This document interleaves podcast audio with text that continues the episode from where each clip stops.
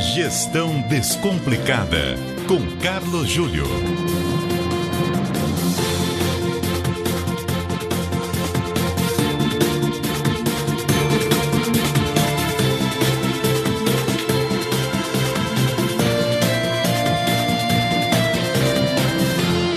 O Carlos Júlio está conosco para mais um Gestão Descomplicada na CBN. Boa noite, Júlio.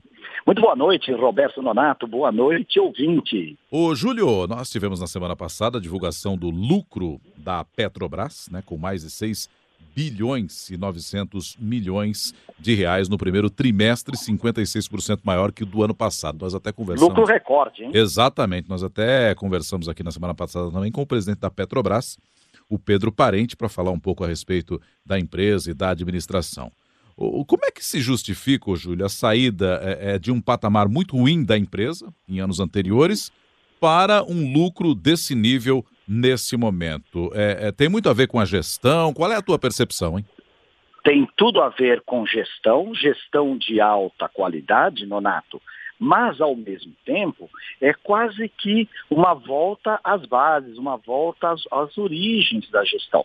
Porque praticamente, claro que com muita habilidade, o Pedro Parente e a sua equipe focou em três pontos muito importantes. Né? O primeiro é quais são aqueles ativos, principalmente aqueles que não geram caixa, que nós podemos vender, que eles chamam de monetizar ativos, e com esse dinheiro injetar no nosso fluxo de caixa para financiar a, a, a, operação, ou mesmo e também para você diminuir o endividamento, pois diminuindo o endividamento, você também acaba diminuindo o pagamento de juros e, obviamente, que isso acaba revertendo né, lá na última linha, no lucro líquido. Né?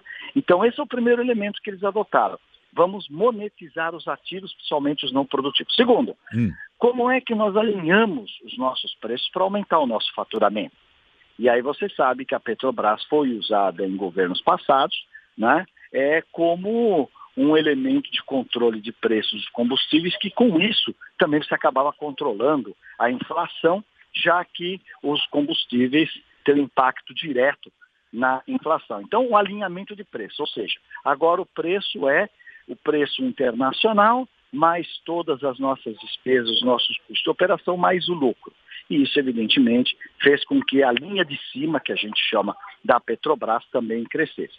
E o terceiro elemento, não menos importante, é como é que nós reduzimos o custo da nossa operação. Afinal de contas, já falamos várias vezes aqui, utilizando uma frase que não é minha, né, atribuem essa frase aí ao Jorge Paulo Lema, é custo, despesa, é que nem unha tem que cortar toda semana. É. E, evidentemente, que fizeram um processo de saneamento muito grande. Paralelo a isso, óbvio, né? Toda aquela parte, é, vamos dizer assim, da corrupção, das propinas, dos pagamentos indevidos, e a isso nós chamamos também de governança. Aliás, eu conversava hoje com o Marcelo Camorim, que é um, um consultor especializado, aí, especialista, eu diria, em turnaround, e justamente ele está me dizendo isso. O quanto que as empresas, Nonato, estão mudando pós-Lava Jato. Né?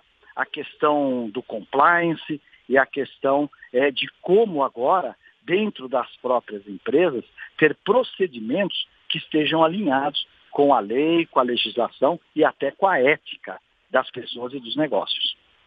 Ou seja, está é, tá todo mundo, depois desse fenômeno é, é, Lava Jato, e até dessa informação de corrupção e descoberta de vários nomes, atingindo pessoas que pareciam inatingíveis, mais preocupadas com transparência e o chamado compliance, por que não, né, Júlio? Não tem jeito. Né? Exatamente. Né? É, no primeiro momento, nós vamos pensar assim, uma empresa que nunca teve um compliance ou nunca teve um compliance com mais rigidez, é. evidentemente que a operação sente. Por que sente? Porque determinados profissionais, executivos, executivas, tinham uma liberdade para tomar decisões e para fazer certas coisas, certas operações, que não necessariamente precisaria de uma alçada maior para que fosse realizado aquela, a, aquela tarefa ou aquela decisão. Hoje não, hoje você tem um compliance exigindo certos comportamentos, às vezes certas documentações, que parece que retra, retarda um pouquinho certas decisões. Então, claro que você tem aqueles executivos que tinham uma alta é, é, liberdade para gerir os seus negócios, hoje tendo que se adaptar a uma empresa com compliance, que significa, né? Vamos tomar mais cuidado no que decidimos, como decidimos e como nos documentamos, né? Que estamos fazendo a coisa certa e de acordo com as normas é, da lei e com as normas de comportamento da sociedade. O que é bom para todo mundo, né? no fundo, no fundo, mas ele sempre é assim, né, Nonato? É. Você sai de uma certa coisa muito flexível, às vezes você tem que enrijecer para depois encontrar um meio termo. Um mas, equilíbrio, olha, né? Bom, um equilíbrio. Isso é bom para todo mundo, porque até para os executivos, executivas, os gestores e gestoras, é. É, isso significa uma proteção. Afinal de contas, Nonato, você pode imaginar que nessas empresas envolvidas na Lava Jato, você tinha ali muitos gerentes, muitos operadores que faziam daquilo o seu dia a dia e não tinham outra alternativa, a não ser que eles falassem, não, eu estou entendendo tudo que está acontecendo e vou embora. Mas se ele não fosse embora, se ele não abrisse mão do seu emprego, aquilo era quase que, muitos procedimentos, era quase que um processo rotineiro. E aí, complicado. Então, com o compliance, é uma proteção para todo mundo e é a governança exige isso. E os investidores, acima de tudo, têm certeza que estão colocando o seu dinheiro numa empresa é, acima de tudo, ética, é produtiva e que tem futuro. Júlio, obrigado e até semana que vem para a gente falar mais de gestão descomplicada, ou para a gente descomplicar a gestão, tá? Tá, vamos descomplicar um pouquinho, então, na próxima quarta-feira, às 18h20, nesse novo horário da coluna aqui na CBN. Até lá. Até lá.